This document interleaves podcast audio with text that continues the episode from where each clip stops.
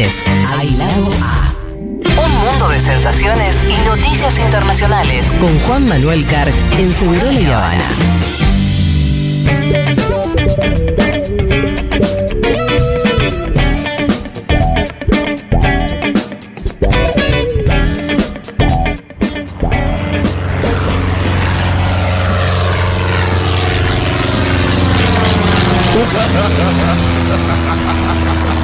Bueno, vamos a viajar por el mundo en una avioneta de cuarta categoría porque ese motor, la verdad, Dieguito, no está funcionando bien. Hola Juan Manuel Car, ¿cómo va? ¿Cómo andan chicas y chicos? Estamos con problemas técnicos. ¿Vos cómo ¿Qué pasó? estás de... ¿Cómo estás vos? Yo estoy muy bien. Lo que ¿Está estoy bien? viendo es que hay una página llamada Sí. Dólar Hoy. Sí, dólar hoy es que, eh, Ramiro Marra. Bueno, esa página, cuando todos los portales dan una cotización del dólar blue a 900 pesos, está dando una cotización de. Te la acabo de mandar porque la vi. Sí. 1150 y 1200. Digo. Bueno, hay que esto- ser boludo y ir a comprarle a Marra, ¿no? Eso primero, pero vos sabés que en Venezuela empezó una página llamada Dollar Today a hacer operaciones en, en su momento, ¿no? ¿Cómo Sí. una paginita te puede definir el valor de una moneda de otro país? Sí. Y en, y en un momento de veda electoral, en un momento donde hay allanamientos en la City en este mismo momento, en, en una semana donde hubo detenidos. A Digo, 1200 lo puso. este Nombré la página a propósito como para decir, ojo, no, ¿sabes por qué? Porque la vi en otro. Fui a un Instagram de gente que vende prendas, Sí. camiseta de fútbol, Ajá.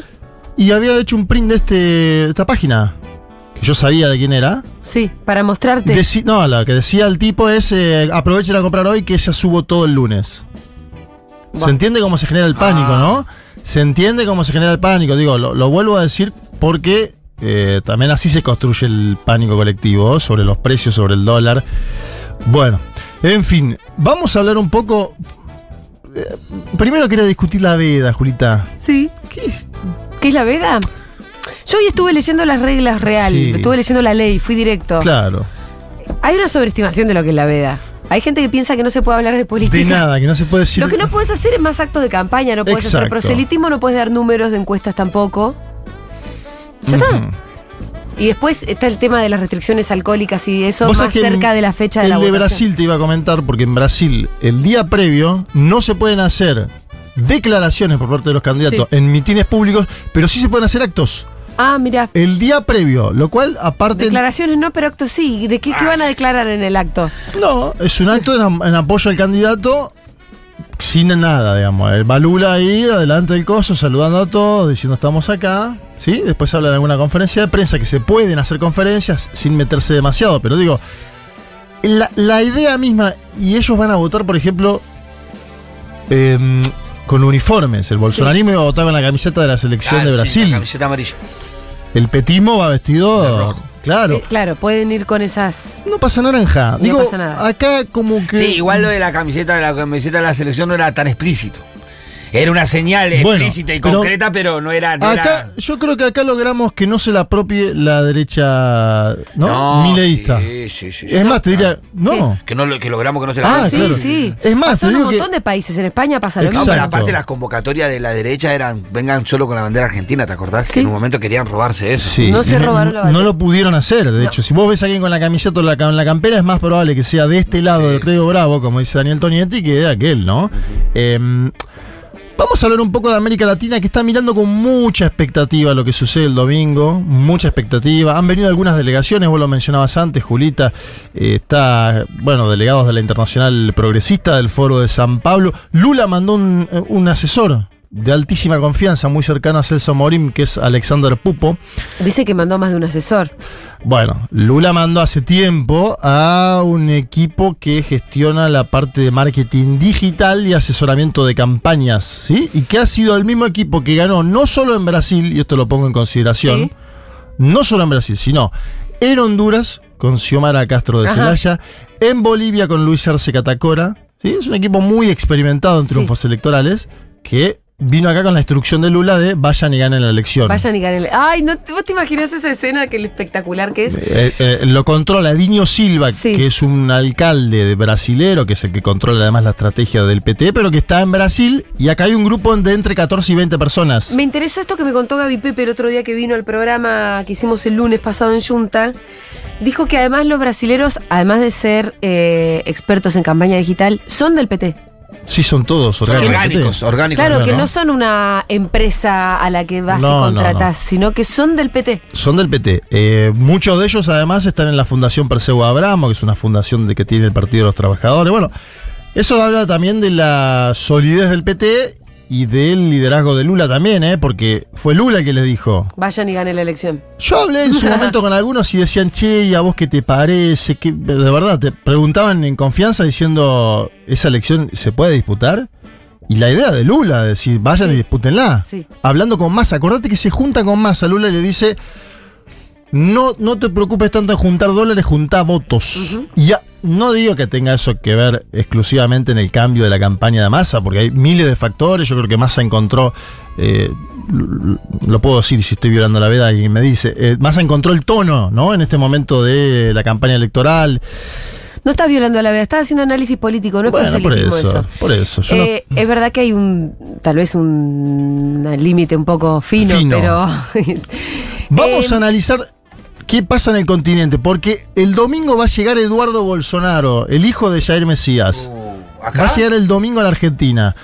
Esta elección. ¿Podemos hacer algo para que no llegue? Que venga.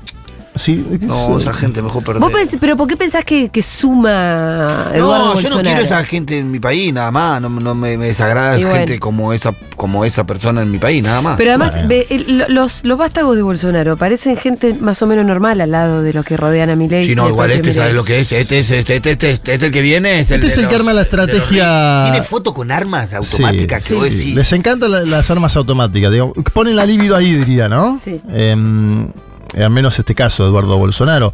Pero quien grabó un video fue el padre, Jair Mesías.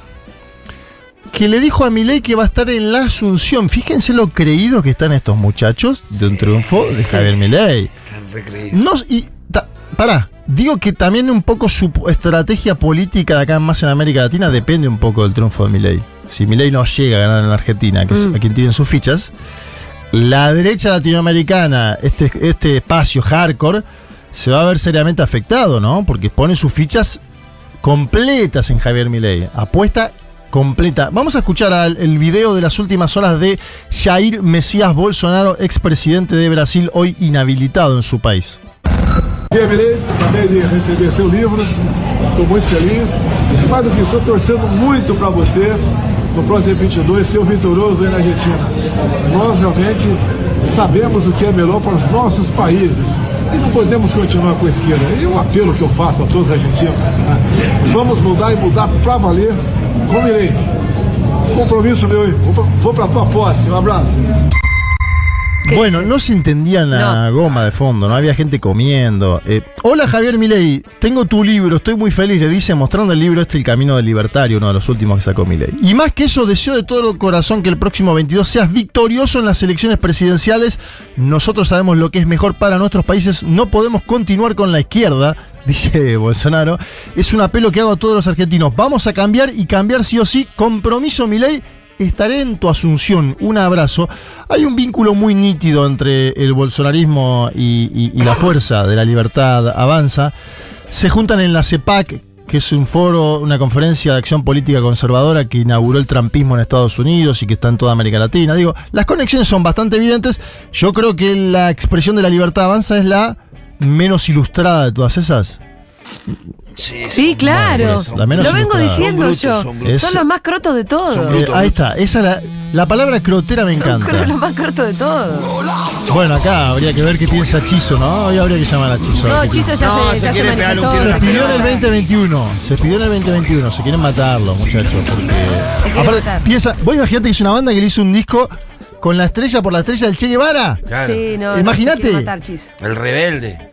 Bueno, y después tema también usan, usan la canción de Versuit Vergarabat, la de Se viene el estallido. Sí, también. Que el otro día veía a la candidata a vicepresidenta bailando si esto no es una dictadura, ¿qué es? ¿Qué es? Sí, sí, sí. sí. Ella bailaba una frase que decía, si esto no, No, es una dictadura, ¿qué es? ¿Qué es? Sí. Bueno, estamos en una sitcom en Estamos un en momento, una ¿no? sitcom, estamos en una sitcom. Yo lo veía en casa y decía, dale, ¿esto está pasando de verdad? Bien, el que está preocupado, y le preguntaron eh, una, una entrevista de la agencia Reuters eh, Internacional, habló con Fernando Haddad, el ministro de Economía de Lula, que a la vez es muy cercano, muy cercano al equipo de estrategia digital que vino acá. Digo, parte del equipo de estrategia digital de Lula estaba trabajando para la campaña de Haddad en el estado de San Pablo, uno de los estados más importantes de Sí. Brasil. Haddad dijo que está preocupado con una posible victoria de Javier Milei. Esta frase es importante en el contexto, ¿eh? esta frase, porque va- viene después de frases donde Milei dice, yo no quiero saber nada con Lula, no quiero tener vínculo diplomático con Brasil, Mm. es un vínculo natural, histórico. Vamos a escuchar, si quieren, al ministro de Economía de Facenda, como le dicen en Brasil, Fernando Haddad. É natural que esteja, né? Cadê uma pessoa que tem como uma bandeira romper com o Brasil, uma relação construída ao longo de séculos, né? Preocupa, é natural isso, né? Preocuparia qualquer. Porque, né, em geral, nas relações internacionais, você não ideologiza né, a relação. Dice Fernando Haddad, ministro de Economía de Lula, es natural que esté preocupado una persona que tiene como bandera romper con Brasil, un vínculo de siglos, preocuparía a cualquiera. En general, las relaciones internacionales no se ideologizan, dice Fernando Haddad, con total lógica, ¿no? En un punto. Y me acuerdo que, ¿te acuerdas cuando ganó Macri que fue a abrazar a, a Dilma? Sí, sí. Bueno, por eso estamos, estamos en- después obviamente Macri hizo sus, sus jugadas, porque Sí, no quería no. que gobierne Dilma. Pero Ah. entendía que había un juego que no podía pelear. Mientras sea presidenta, aunque sea de un color Pero incluso te político. digo un juego diplomático Claro. de foto. Después vos tras bambalina, porque Macri se sacaba foto con Evo Morales y le daba la camiseta de boca a Evo Morales en la bombonera. tuvo la visita de- Y después, y después le mandó armas a Yanin Áñez, ¿se acuerdan ustedes? Macri no tuvo la visita de China. Macri fue a China, claro. Pero no vino, no vino, tuvo una visita al mandatario chino acá en Argentina. Hubo un Eh, G20, ¿te acordás en el G20? gobierno El de- famoso Yo me G20. acuerdo un día que pasaba por la Plaza de Mayo, estaban todas las banderas chinas y argentinas. Sí, sí. La banderita Xi china y Jinping vino en el Argentina. G20. Sí, bueno, obviamente. Después uno. Vamos a discutir qué hará en caso de que acceda. Ojalá no suceda. Tocamos madera. Si Javier Milei sea presidente, yo no creo que destruya todos los vínculos con China. Debería ser muy croto. No, yo creo que puede. Yo creo que puede. Yo Bueno, creo que está entonces- totalmente Además, chiflado. mira, yo te digo una Entonces, cosa. muchacho- en un Yo creo que este debería, tipo ¿no? es capaz, si gana las elecciones de acá a diciembre, hacer todo lo posible para que se genere una mega hiperinflación y Bueno, poder cumplir estamos con su- diciendo que- y poder cumplir con su sueño mojado de dolarización. Estamos Y yo diciendo que creo la- que él automáticamente se va a alinear con Israel, Estados Unidos y va a romper relaciones con todos los que pueda romper relaciones. Yo creo que de verdad lo va a querer hacer. Bueno. Eso, puede- eso es una catástrofe. Sí, Sí. no tira al fondo del océano. Y esto que las páginas operen, bueno, vuelvo al tema porque la- lo veo, ¿no? Esto que páginas sueltas operen y te pongan cuál es la cotización. ¿Qué pasa si hay otra que pone dólar eh, mañana y pone en vez de 1500, 1400, 1700? ¿Cómo se permite ¿Es legal esto? eso? Pero esto obviamente que no es legal. Y menos legal es que lo hagan funcionarios. Bueno, también está operando, por ejemplo, Infobae. Sí, a ver. No importa cuándo digas esto. Sí, siempre. Eh, dice, dólar libre, pese a que se informa un precio de 900, no se consigue a menos de 1000. Bueno, es lo mismo, eh, es lo mismo que a- a- acusan acá. Y después ponían, gracias a los controles, el Blue ya tiene tres precios distintos. Está operando Infobae también, ¿no? Sí, en un momento donde además, eh, claro, hay veda política. No hay Lo veda único, económica. claro, lo único que podés la hacer es operar con esas, esas Y en informaciones. la Argentina es el, el- lo que más eh, puede cambiar el amperímetro, de acuerdo a ellos, es eso, ¿no? La, la situación económica. Vamos a escuchar lo que decía en agosto Lula sobre. No, no me pongas el avioncito, si estamos hablando de lo mismo, es todo parte de lo mismo, Dieguito. ¿Y esto? ¿Esta música? Porque estamos viajando en el tiempo. ¿Por qué viajamos en el tiempo? Porque fue en agosto. Ah, fuimos para atrás. Sí. Muy bien. Qué buena película Volver al Futuro 1, 2 y 3, ¿no? Yo- Yo Uno cada- o dos te diría más que tres, pero está bien. En su momento cuando se cambiaba, yo ya no cambio más de, que de- ¿no? Yo pongo algo y después voy a YouTube. Pero en su momento cambiábamos los canales. Y cuando vos subías o bajabas y encontrabas Volver al Futuro, al menos en mi caso, La me quedaba. Sí. Es de las pocas películas, ¿no? Que te quedabas. Yo creo que ya no existe más eso, de que, ¿no? Nah, Yo- la vas a buscar. Vamos a escuchar lo que decía en agosto este señor que acaba de mandar en las últimas semanas a todo un equipo eh, a una elección complicadísima, porque vamos a decir la verdad, la elección para la Argentina, para Sergio Massa es complicadísima. Sergio Massa es el ministro de Economía, un país con inflación altísima. Yo te dije ganaron elecciones los brasileños. Claro, ganaron en Honduras, ganaron en Bolivia, sí, situación inestable, golpe de Estado. Esta, en términos económicos, es la más inestable que tuvieron que hacer. Campaña. Es una campaña imposible. esta, Imposible. Pero al mismo tiempo hay una oportunidad que En tiene el que medio ver- está el, el catalán, ¿no? Sí. Que también está ahí en el búnker y, y- y obviamente es de confianza Sergio Massa catalán por la- largas eh, campañas. Vamos a escuchar a Lula en agosto cuando pedía que gane la democracia en Argentina. A ver. A única coisa que eu posso te dizer sobre as eleições é que eu fico pedindo a Deus que a, a democracia prevaleça na Argentina, que vença a democracia, sabe? Que vença um candidato que tem mais perspectiva de falar de inclusão social, de falar de desenvolvimento. E não um, um candidato que acha que tudo que é investimento em políticas públicas é gasto. Decía Lula, lo único que puedo decir sobre las elecciones en Argentina es que le pido a Dios, fíjate, que la democracia prevalezca en Argentina, que gane la democracia, que gane el candidato que tiene más perspectiva de hablar de inclusión, de desarrollo, y un candidato que crea que toda inversión en políticas públicas es gasto.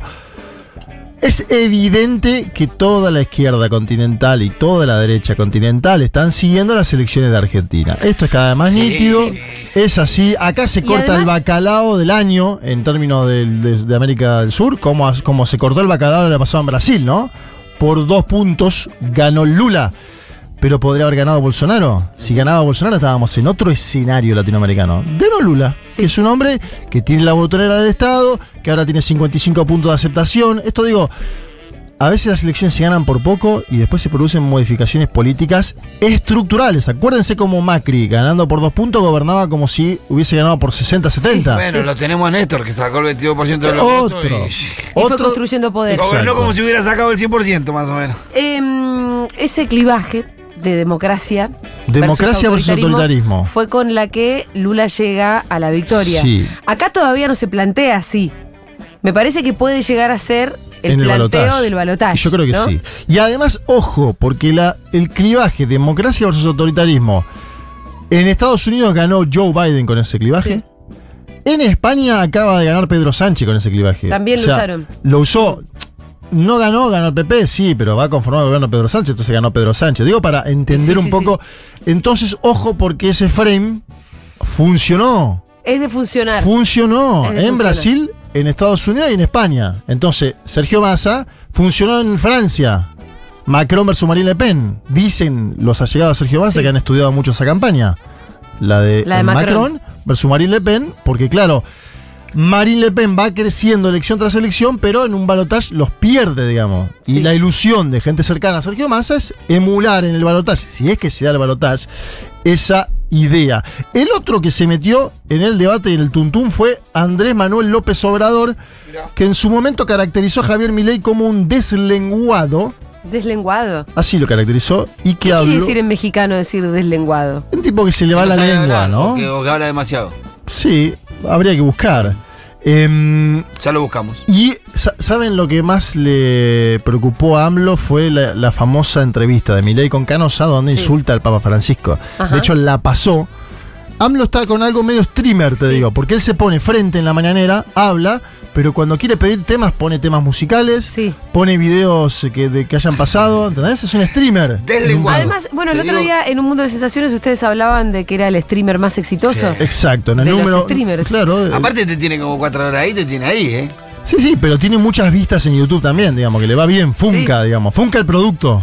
Deslenguado dice que es hablar con descaro y desvergüenza. Y Eh, desvergüenza. sí, es medio O sea, así, ¿no? sinvergüenza. Pará, lo que cuenta AMLO, te, te lo vendo esto antes de pasar el audio. AMLO dice que tenía una amiga, no sé quién es la amiga, no importa. Él dijo, tengo una amiga que le gustaba a Javier Mirey los videos y que le mandaba. Y él aprovechó y le mandó este del Papa, porque la señora Sí. esta aparentemente era muy católica y dijo, ah, no, bueno, acá ya no la puedo Ajá. apoyar. ¿La amiga era argentina o.? No, sé, sabemos? no cuenta. Él, AMLO, tampoco le vamos a meter en las infidencias AMLO Sí. quién es la amiga, no sé quién es la amiga. Él dice, tengo una amiga que me mandaba, la amiga le mandaba a AMLO los videos de Milei. Y me parece que en un momento AMLO dijo, bueno, basta, te mando este. Sí. Y la señora aparentemente cambió de posición. Ojo con eso, ¿eh? Por lo que lo de la, lo de la iglesia no es joda, lo del Papa Francisco. Y además, Venegas No. Lynch dijo ayer en el acto de, cierre de campaña que había que romper relaciones con Y ahora se acaba de decir, acaba de criticar nuevamente al Papa Francisco. Porque eso es lo otro. Javier Milei mintió en el debate. Sí. Ya que Sí. me estoy metiendo. eh, Javier Milei en el debate dijo. Yo eso lo pensaba cuando era economista y no Antes de político. política, claro. Si en la entrevista con Tucker Carlson dice que el Papa Francisco está vinculado, según él, a todo el comunismo internacional. Es Sí. algo que lo sigue pensando aparte. A los dictadores, a, eh, eh, respalda asesinos, dijo un montón de cosas. Bueno, Andrés Manuel López Obrador opinando sobre el candidato de la Libertad ver. Avanza. Porque muchos, ¿no? Mi ley, mi ley, mi ley, mi ley. Pero nadie se había atrevido a insultar al Papa como lo hace mi ley y sin fundamento. Nada más por su conservadurismo, porque así son. Y no crean que hay diferencia entre mi ley y otro conservador. No, son lo mismo. Lo que pasa es que mi ley lo dice porque es un deslenguado.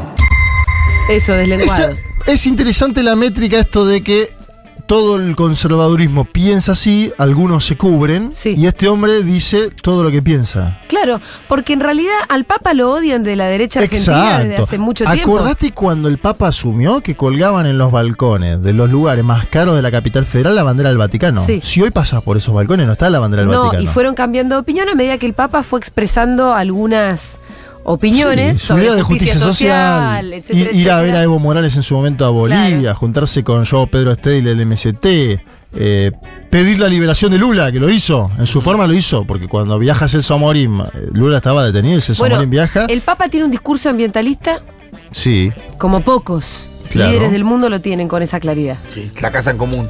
Es la- El Laudato sí. Pero entonces estamos en un momento extraño porque ellos han abandonado la idea de Dios, de patria y de familia. Es extrañísimo el momento de la Argentina. Sí, ¿no? bueno. Venegas Nietzsche encima eh, critica al Papa y dice que en, en nombre de mi catolicismo hay que romper relaciones con el Vaticano. Es que- Entonces Es le contesta, le contesta el cardenal y dice, no sé, tiene un, ¿qué tiene un catolicismo particular, personal y privado? Lo que pasa es que son tan de derecha que el Papa los corre por izquierda. O sea, la- la- los planteos del Papa, que son no negar la crisis climática, sino plantear hacerse cargo, sí. defender la justicia social, la- los pobres, etcétera, etcétera, son ideas que no van con su idea de liberal para todo.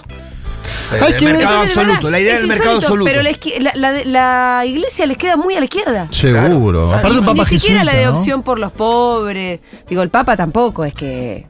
No, es un Papa jesuita peronista clásico, peronista clásico. Pero el punto de inflexión me parece que es, es- es la postura del el, el mercado absoluto, el mercado regulando todo el mercado en todo el mercado, todo eso naturalmente contrapone con la doctrina de la iglesia, aún de la iglesia más conservadora que exista.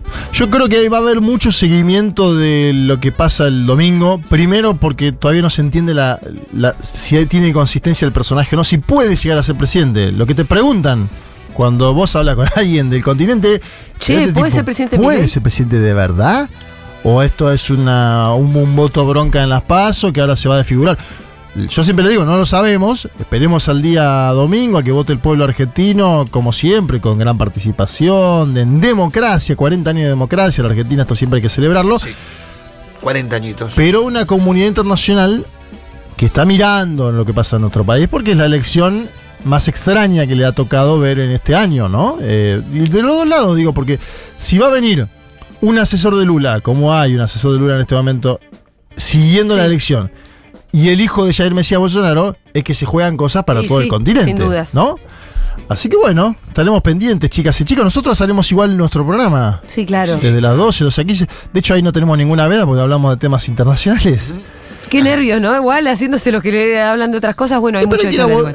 Está bueno porque se te pasa el día en un punto. Sí, Ahí lo hablábamos con Fede. Se te pasa el día. Viste que si no, que estás? Pones ahí si, le- si tal llevó media luna, lo, ¿no? No, no, hay que escuchar, hay que escuchar un mundo de sensaciones el domingo, Pasar el tiempo. pensar en el resto del mundo que también Y existe. yo es digo, importante. pensemos de vuelta el tema de la veda porque estaría bueno el sábado que haya cosas. De verdad lo digo. En algún momento, me parece que la veda queda vieja.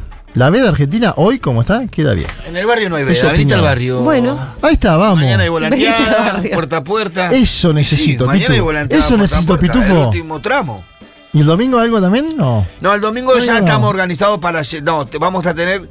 Logramos. Estamos mucho mejor la campaña que en la paso. Hoy tenemos Mirá qué dato, 25 ¿eh? puntos de, de- en el barrio. donde van a- encuentro. 25 puntos donde van a estar los, los- las computadoras con los padrones para indicarle a los vecinos dónde votan, inclusive algunos autos de compañeros que han, se han comprometido a estar durante todo el día para llevar a la gente a votar. Así que... Para vamos- llevarla a votar lo que ellos quieran, solo para alcanzarlos hasta. el Para cuarto llevarla a votar, es- son vecinos que trabajan 14, 15 horas por día Sí, de claro. lunes a sábado y que si le podemos hacer más fácil ir a votar, es más probable que vayan. Eso lo hicimos siempre, Le históricamente el peronismo hizo eso. Históricamente. Le mandás a Debo mis felicitaciones personales por las milanesas Muy que buena nos trajo milanesa, hoy. Es una cosa de loco ese comedor. Voy a ir al comedor mañana. Sí, sí, sí. Vamos al comedor mañana, hacemos proselitismo un poco, ¿no? Sí, claro. La cosa sana, chicos. Gracias, Juan Manuel. A ustedes nos vemos el viernes.